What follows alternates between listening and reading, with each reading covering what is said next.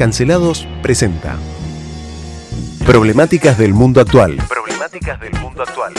Emanuel García, Francisco Pancho Osés, Ulises Loskin y Bruno Sansi.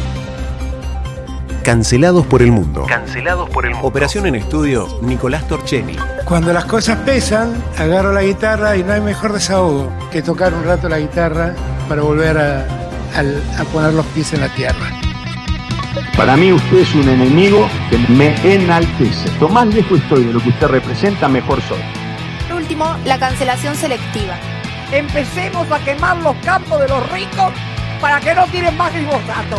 Quememos las hojas. Cancelados todos por perros. Yo voy a barrer a los ñoquis de la cámpora que nos quieren dejar como parásitos en el Estado. Mr. Gorbachev, tear down this wall.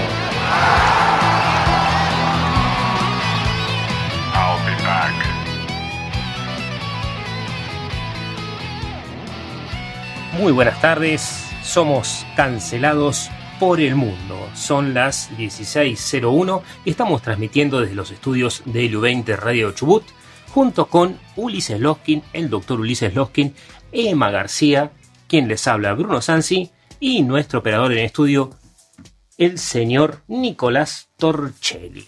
Así que, ¿qué tal si nos presentamos? Porque seguimos con este ciclo problemáticas del mundo actual que los martes y los jueves tiene más que nada análisis internacional. Contales a la audiencia quién sos, Emma García. Bueno, primero buenas tardes. Eh, soy Emanuel García, como bien lo, lo dijo acá Bruno. Eh, buenas tardes Ulises, ¿cómo andás?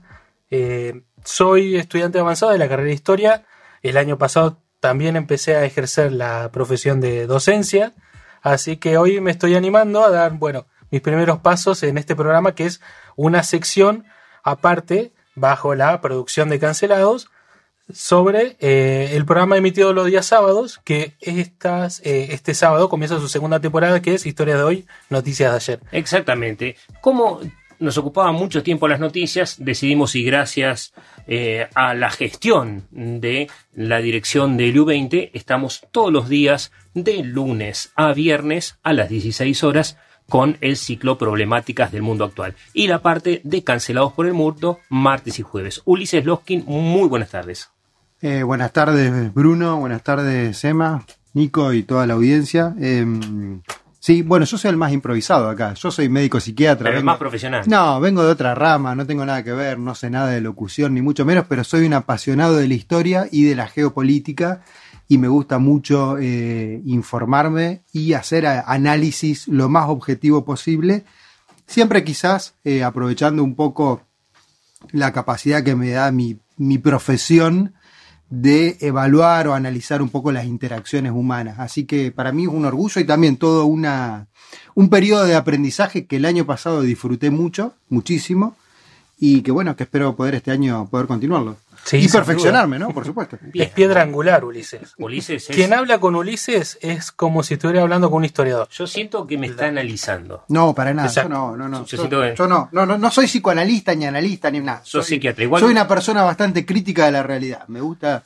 y eso muchas veces trae problemas. Está bien, una cosa importante para que sepa nuestra audiencia es que este programa, tanto Historias de hoy, Noticias de ayer, como Problemáticas del Mundo Actual, no todos pensamos lo mismo, pensamos todas cosas diferentes y tratamos de discutirlas civilizadamente como corresponde. Así que eh, le contamos a la gente que tenemos unas muy pocas noticias, vamos a dar eh, apenas algunas, vamos a contar que Alemania, bueno, pero eso es- tiene que ver con lo que pasa en Ucrania. Así que les decimos que hay decenas de muertos. ¿Dónde, Emma García? Decenas de muertos en un pueblo minero de Burkina Faso tras una explosión de dinamita. Un incendio se propagó en el mercado y alcanzó un almacén de ventas de explosivos usados para la extracción artesanal de oro. Exactamente. Esto sucede en un lugar donde hay minería, hay poca seguridad y eh, una gran inestabilidad política. ¿Dónde queda Burkina Faso? Uri? Burkina Faso queda en África, si yo no me equivoco. Queda en África. Queda en África. Es sí. un pequeño estado Es africano. un pequeño estado africano. Y Vecino mirá, a Ghana, Mali. Exactamente. Me viene al pelo para eh, enlazar con lo siguiente. gran parte de la seguridad de, eh, que brindan a las empresas mineras, bien, que ejercen esta minería ilegal o al menos irregular en África, está brindada por grupos paramilitares que cuentan con muchísimos mercenarios soviéticos que están financiados por los burócratas eh, manos derechas de Putin. Bueno, de Putin vamos a hablar hoy, pero antes de entrar en el tema ruso, porque es un tema candente, nos va a contar qué pasó en Colombia. ¿Emma? Sí. Despenalización del aborto en Colombia, la historia de lucha de miles de mujeres. La organización Causa Justa, que consiguió despenalizar el aborto en Colombia hasta la semana 24, recoge el testigo del movimiento feminista de Florence Thomas a Mónica Roa. Exactamente, eso sucedió en Bogotá. Un avance interesante en cuanto a leyes eh, de acceso a la salud por sobre todas las cosas. Esto lo hemos charlado todas las veces que, que hablamos respecto del aborto y las diferentes posturas. Y lo interesante de esto es que permite justamente el acceso a la salud en el momento que uno lo requiere. Y más allá de festejar o militar el aborto, que es lo que yo siempre digo, acá en Argentina lo que se ha prestado es vamos a militar o festejar un fracaso, porque si tenemos que llegar al aborto es porque hay un montón de otras instancias previas donde se fracasó. Digamos que es una noticia buena en última instancia, no es un logro de la democracia. Pero bueno, es interesante cómo las leyes se van eh, adaptando y se van ayornando un poquito, sobre todo en países tan conservadores como Colombia también. Sobre todo en Latinoamérica, ¿no, Ulises? Latinoamérica tiene esta vertiente conservadora y, con, con religión católica. Exactamente, católica y con este derecho tan rígido que avanza mucho más lento de los países sajones que tienen el common law, o sea, donde la ley se va construyendo de acuerdo a eh, la jurisprudencia que, se va generando, ¿no? Las sanciones. Así es, es un paso interesante. Eh, todos están esperando, obviamente, que no la vete el presidente de la nación, porque es eh, una posibilidad de que suceda, por lo menos es muy, pero muy cierta. Y vamos a contarle a la gente que ayer habíamos hablado un poco con Ana Paula Gaud del Donbass, y una señora preguntó ¿Dónde queda todo? Queda muy confuso el tema de Ucrania, el tema de Bielorrusia, Rusia. ¿Es todo lo mismo? ¿Es diferente? Vamos a hablar un poquito de eso acá. Es, eh, es una región de, eh, a ver cómo decirlo, Europa del Este, mirando hacia Europa del Este, eh, que está hoy en día conformada por muchas naciones, que hay que ver la edad de la señora o ver eh, de qué mapa estudió pero si es previo a 1989, formaban gran parte, la mayoría, de lo que era la Unión de Repúblicas Socialistas Soviéticas. ¿sí? Sin embargo, Ucrania es una nación joven. Ucrania es una nación joven y no solamente que es una nación joven, sino que anteriormente a la historia de lo que es la etnia y el pueblo ruso, en Ucrania, o sea, sobre todo en Kiev, era una de las principales ciudades, incluso la capital básicamente, más allá de que después, bueno, tuvo su propia etnia. Pero bueno, Ucrania es una nación independiente, ¿sí? Que tiene, moja sus costas sobre el Mar Negro, ¿bien? Limita hacia el noreste con Rusia y con Bielorrusia. Que es la Rusia blanca, pero es un país aparte. Es un Porque país también aparte. le dicen Bielorrusia, ahí estuvimos para hacer una investigación nosotros en Smolensk, justamente que figura en el mapa, también le dicen Bielorrusia a una parte de Rusia, pero ese no es el país. El país es Bielorrusia. Bielorrusia significa la Rusia blanca. Exactamente. Y hacia el, eh, hacia el oeste con Polonia y hacia el sudoeste con Rumania, principalmente más o menos como para ubicarnos. O sea, estamos entre lo que vendría a ser la antigua Dacia, ¿sí? Si yo no me equivoco, a ver Bruno, Sí, ellos le dicen Dachia, en Rumania dicen la Dachia. Y los Balcanes, ahí toda esa zona, ¿no? Sí, está al norte del reino de Drácula. Para está, decirlo para en una forma eh, entre, entre Drácula y Rusia, porque la parte de Rumania, Drácula también eh, era vecino, Transilvania, toda esa parte, la parte de Hungría también es vecina, eh, Polonia tiene fronteras, ya habíamos hablado el año pasado de esto, eh, y entonces, ¿qué pasó? Pasó que Ucrania era parte de la Unión de Repúblicas Socialistas Soviéticas cuando existía la Unión de Repúblicas Socialistas Soviéticas en pleno auge del comunismo y cayó, cayó el muro de Berlín, cayó el comunismo y ¿qué pasaba? Los ucranianos, esa pequeña parte que estaba anexada la Unión Soviética, que había sido anexada a la fuerza. Eso es importante decirlo, ¿sí? Porque no es que los comunistas hicieron la revolución en Rusia y dijeron, ay, vengan todos los libres del mundo. Entraron a sangre y fuego. De hecho, llegaron hasta las puertas de Varsovia en 1920, en la época de Trotsky, en la época de Lenin. Entonces, ¿qué pasó con Ucrania? Eh, queda independiente y eh, con el tercer arsenal nuclear más grande del mundo. En ese momento, hablamos de 1989, 1990, 1991, tanto es así que eh, la caída de Unión Soviética, la nueva República Rusa, digamos, la nación rusa, negocia con Ucrania en el año 1994 unos límites. ¿sí? Hace un pacto para decir, bueno, vamos a respetar tus límites, pero vos nos devolvés las armas nucleares. Y no va Ucrania que devuelve las armas nucleares y en cuanto las devuelve, Rusia lo primero que empieza a hacer es a expandirse, quiere recuperar sus viejos territorios soviéticos. Y acá es importante decir dos cosas. Allá por el 2008, una invasión en la zona de Georgia, donde Rusia reconoce también la independencia eh, de algunos países satélites anteriores a eh, la zona soviética, Abjasia, por ejemplo, y eh, se queda, termina anexando esa parte, y con Crimea en el 2014. Esto es importante porque Argentina terminó apoyando la invasión a Crimea, ¿sí? que originalmente era rusa o está rusificada la región, pero sacando, digamos, aquel eh, pacto que se hizo en el 94, desrespetándolo, o sea, este, tirándolo a la basura, Putin entra con ejércitos irregulares primero y después regulares, está la base de Sebastopol, dentro del Mar Negro y el Mar de Azov al norte, y ahí eh, se queda con un pedazo de Ucrania. Pero eso no fue todo. Eh, ¿Quién sigue contando?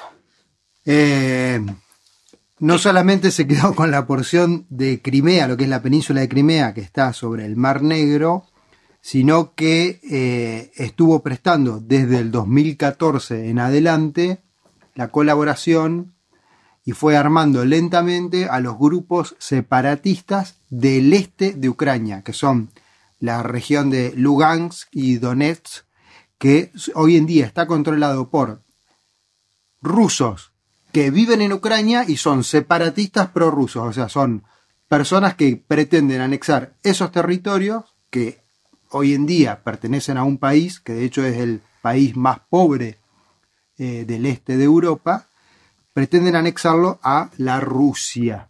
Bien.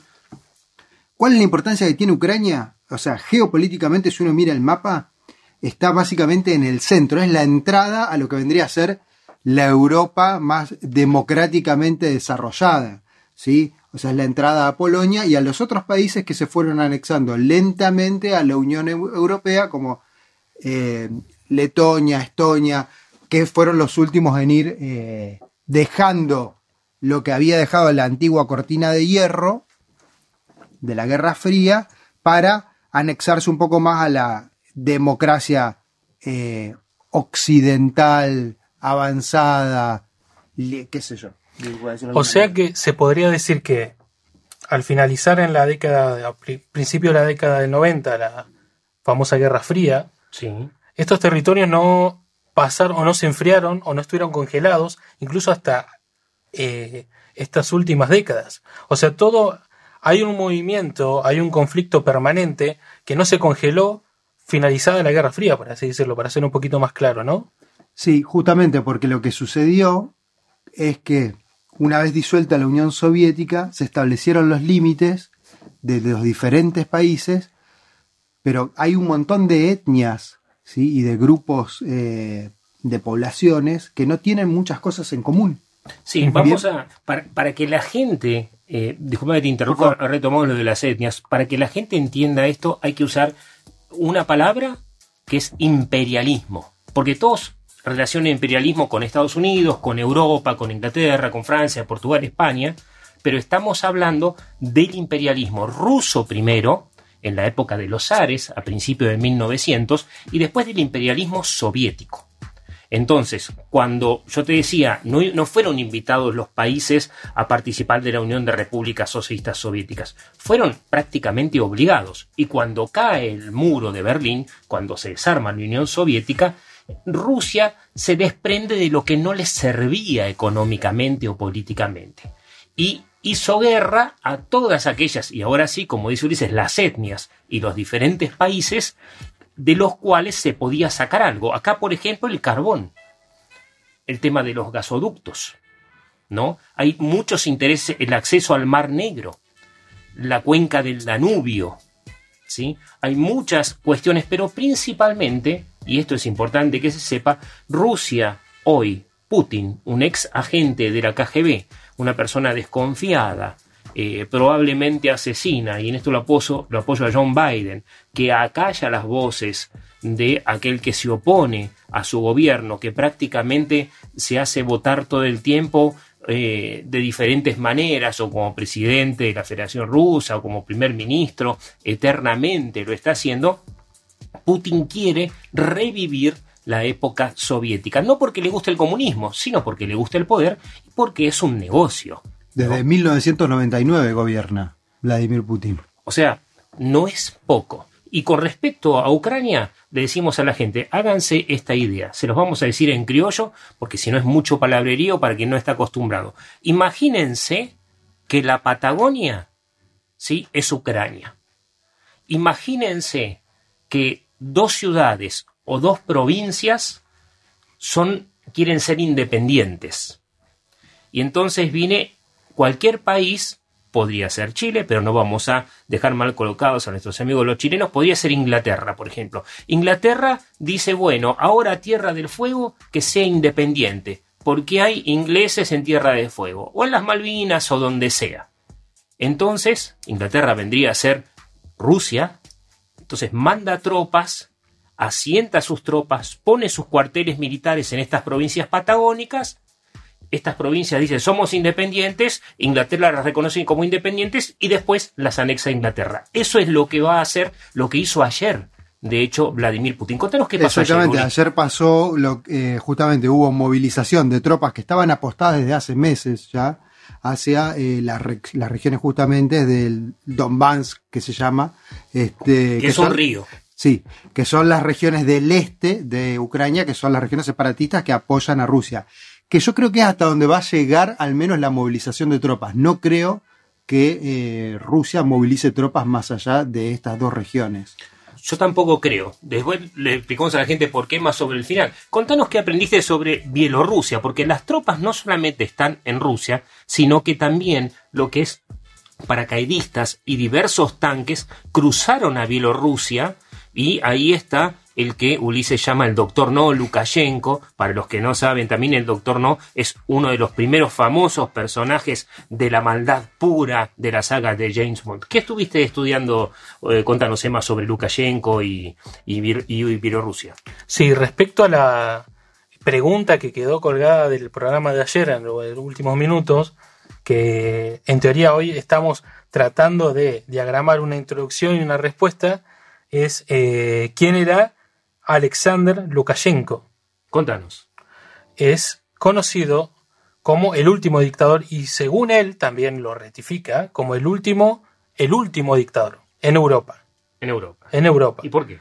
Y estamos hablando de una persona que ha llegado al poder en 1994 por medio de elecciones y que por medio de estas mismas elecciones ha permanecido cada cinco años en el poder. Pero ¿qué, tipo de elecciones? Porque se reelige permanentemente. Bueno, abiertamente dice Alexander que son elecciones que han sido manipuladas, ¿sí? O sea, que se han ganado con el 96% de los votos, pero como no es un porcentaje aceptado para los europeos, han decidido modificar humildemente a un porcentaje de 80, 81%. Una cosa o sea, si no les gusta el 90 y pico, los bajamos a 80 y pico. Pero reconozcannos. veo caras de escepticismo en Ulises. Yo creo que la que a, a, Ulises le gusta. A mí me resulta muy gracioso, es muy triste, pero es un personaje básicamente sacado de una película. Es eh, sumamente siniestro. Lo que hizo el, año pasado con la crisis migratoria en Polonia fue. Sí, la habíamos entrevistado a Edita Kwiatkowska Faris, una este, diplomática polaca y dijo que se trataba no solamente de una crisis migratoria, sino de una guerra híbrida. Esa fue la palabra que usó. Este, pero bueno, dale, seguí, Sí, Emma, con- sí, no, te iba a contar un detalle más. Justo vos habías mencionado esto, Ulises, que más allá que uno le pone el tinte un poco humorístico, porque bueno, sentimos que cuando uno habla de estos datos históricos, eh, tiende un poco a, a- a humanizarlos y por eso a eh, tratarlos un poco con humor para captar la atención de- de- del oyente. Pero hay algo que no es tan eh, humorístico, que es eh, una nación, o es el jefe de Estado, Alexander, ha hecho muchos abusos de los derechos humanos durante todo el tiempo de su mandato como jefe de Estado. Eh, hay es un dato para dar, un dato de color para, para dar mucha mayor relevancia e importancia a lo que acabo de decir, es que es eh, Bielorrusia es un país que aún tiene eh, la pena de muerte todavía activa. Sí. Y eso es un, un dato que nos habla mucho, además relacionándolo con eh, las, las protestas que se hacen en contra del gobierno de, de este último dictador y cómo son capturados, todos movimientos que nosotros bueno, conocemos por ya una nuestra, nuestra propia historia argentina, que es movimientos típicos o cartas que se ven en una dictadura. ¿sí? Claro, o sea que es el aliado de Putin. Sí. Alexander Lukashenko es el aliado de Putin. Están el doctor no y el doctor muerte, digamos. Básicamente. Eh, ahora hay una movilización, hay los medios, cómo manejan los medios de comunicación toda la información. Eh, yo no creo hoy en día la guerra típica que se ve en la tele o como han sido las guerras antiguas del siglo XX eh, ya son inviables porque son guerras muy caras que han demostrado no tener demasiado éxito. Podemos ver lo que pasó eh, con Estados Unidos y Afganistán eh, el año pasado, que se retiró y duró nada el Estado que habían construido. Claro, lo que se puede hacer hoy es hacer la guerra, eh, vencer al enemigo o llegar hasta su capital, pero es imposible prácticamente mantener terreno, Uli. No se puede mantener terreno, sobre todo en lo que son estas, estas guerras urbanas o guerras de guerrilla que se van a dar, porque son muy costosas y ningún Estado está dispuesto hoy en día a, a afrontar el gasto militar que tiene, primero, una movilización de tropas a gran escala y segundo, lo que es mantener después eh, el Estado que se quiere imponer. O sea que se puede decir con esto que vas diciendo, Ulises, que la logística de la guerra ha cambiado durante las últimas décadas. Por supuesto que ha cambiado. Hoy en día la guerra se, juega principalmente en, lo que vendría a ser el terreno geopolítico internacional, la guerra cibernética, el manejo de medios de comunicación y alguna que otra pequeña incisión casi quirúrgica, que creo que yo es lo que pretende hacer Putin eh, entre lo que es la región del Donbass, esta región estamos hablando del este de Ucrania, ¿Para qué? ¿Cuál es el fin? No es ganar territorios, no es conquistar como era antes, ¿no? Imaginemos a eh, Hitler en la Segunda Guerra Mundial, invade Polonia para quedarse con los. No, eso ya no, no tiene sentido. ¿Cuál es el objeto acá de todo esto? Es eh, presionar a determinados organismos, en este sentido a la OTAN y a la ONU, para que tomen determinadas cartas en la política, lograr determinados acuerdos, evitar determinadas sanciones, eh, por una cuestión básicamente geopolítica económica. No hay otra cuestión. O sea, la vieja guerra que uno puede llegar a tener dentro del imaginario popular ya no existe. Sí, y cuando vos decís la cuestión económica, nosotros pensamos en Rusia como una superpotencia, y sí, es una superpotencia militar, pero no es una superpotencia económica.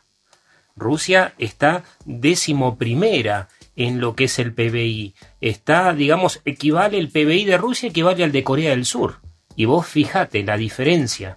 Producto Bruto Interno, me refiero a la capacidad económica de todo lo que produce la nación, para traducirlo para nuestra querida audiencia. Entonces, no se trata de un país rico, se trata de un país gigante que tiene el 40% de su territorio en hielo durante todo el año, que tiene muchísimo poder armamentístico, pero que no puede soportar un mes de guerra, sobre todo después de la crisis del COVID. Eso es importante saberlo, ¿no? Este, y hay otra cuestión que tiene que ver con lo económico. Está el tema de las sanciones. Y esto no es eh, fácil de digerir para los rusos, sobre todo para Putin. Acá se da un tire y afloje entre las sanciones que pretende imponer lo que es la OTAN, o sea, la Organización del Tratado del Atlántico Norte, justa, con la ONU, eh, que son, bueno, si Rusia invade a Ucrania, nosotros, como tampoco tenemos ganas de movilizar las tropas, que es lo que establece la OTAN, vamos a imponer sanciones. Entonces vamos a sacar a Rusia del sistema bancario internacional, vamos a prohibir que los países miembros de la ONU compren productos rusos, o sea, a eso se pretende la sanción económica. ¿Y con cuál es la carta que le juega Putin? Muy bien, señores, ustedes van a jugar esta carta. Recuerden que el 40% del gas que consume la Unión Europea se lo mando yo. Así que yo les cierro la válvula de gas y ustedes tienen que parar toda la maquinaria industrial. Y ahora preguntándote justamente con esto, ¿por dónde pasa ese gas? Una pregunta simple de que cualquiera se podría preguntar. El Nord Stream 2 es el nuevo gasoducto que pasa por Ucrania. Claro, el, el 1 pasaba por ahí y el 2 pasa por el mar Báltico. Entonces, ¿qué pasa? Uno pasa por la zona de Ucrania, Bielorrusia, ¿sí? que es el, el, viejo, digamos, pero no es suficiente para alimentar Europa, y están construyendo el segundo, ¿sí? desde el norte, atravesando todo el mar Báltico, que es el Nord Stream 2, que es el gasoducto de la tercera guerra geopolítica, digamos, de lo que es la tercera guerra fría. Y hay novedades sobre eso, porque Alemania fue un socio Angela Merkel fue un socio de Putin en esto de la construcción del gasoducto, mientras los norteamericanos, influyendo sobre Europa, perdón, eh, no quieren saber nada con ese gasoducto. ¿Te leo el encabezado de la noticia? Contame, contame. Dale. Eso acaba de surgir hoy. Dale. Alemania suspende la certificación del polémico gasoducto Nord Stream 2 tras la escalada en Ucrania. Berlín anuncia que paralizará la aprobación de la infraestructura en respuesta al reconocimiento por parte de Putin de la independencia de las regiones separatistas prorrusas. Eso salió hoy. Así que, ¿qué me contás hoy? Fresquito, fresquito. Fresquito, fresquito. Y fresquito, fresquito fue eh, la emergencia de anoche. Eh, digo, de anoche. Eh, el día de ayer, igual. sí, el día de ayer. Eh, sí, estuvo fresco acá entre Leu. Este, son las 16.27, se nos acaba el tiempo, lamentablemente. Pero les cuento que estuve viendo en una trasnochada maratónica la sesión del Consejo de Seguridad de las Naciones Unidas anoche y fue muy interesante porque eh, quien encabeza la presidencia del Consejo de Seguridad es justamente Rusia. Que y tiene poder de veto. Tiene poder de veto en todo lo que es Naciones Unidas. Poder de veto significa si yo no quiero algo no se hace. ¿Sí? Básicamente. Si sale una declaración, yo la veto. Poder de veto tienen China, Inglaterra, Francia, eh, Estados, Francia Estados Unidos y Rusia. Exactamente, que son los que conformaron la ONU. No es un organismo tan democrático como pensamos. Estuvo muy interesante porque eh, todos los países europeos, inclusive estuvieron Kenia y Ghana, eh, ayer Alemania, eh, Noruega, todos se pronunciaron en contra de la intervención rusa en Ucrania, en la zona de Donetsk y Lugansk. Habló, hablaron todos los cancilleres y el ucraniano dijo, acá hay un virus. Dice, se sacó la máscara y no es el COVID-19. Dijo, la ONU está enferma y el virus viene de Moscú. Y si ustedes europeos piensan que Putin va a parar acá, están todos muy equivocados y se van a enfermar de ese virus. Así que estuvo asperísima la reunión de ayer este, el Consejo de Seguridad. Entonces, ¿qué se espera ahora? ¿Hay guerra o no hay guerra? Mira, por ahora las tropas rusas entraron como panchos por su casa en Donetsk y Luhansk. Así que les contamos, ¿te parece que les contemos el jueves cómo sigue esto? Cuando Perfecto. usted diga, don Bruno. Muchísimas gracias, Nicolás Torchelli, en la operación. Nos despedimos hasta mañana, que tenemos el noticiero con Pamela Martínez, la profesora Pamela Martínez, y nos volvemos a ver el jueves con Emanuel García, Ulises Loskin, Bruno Sansi, quien les habla, y Pancho Narváez Osés, que se reincorpora en breve. Muchas gracias y buenas tardes.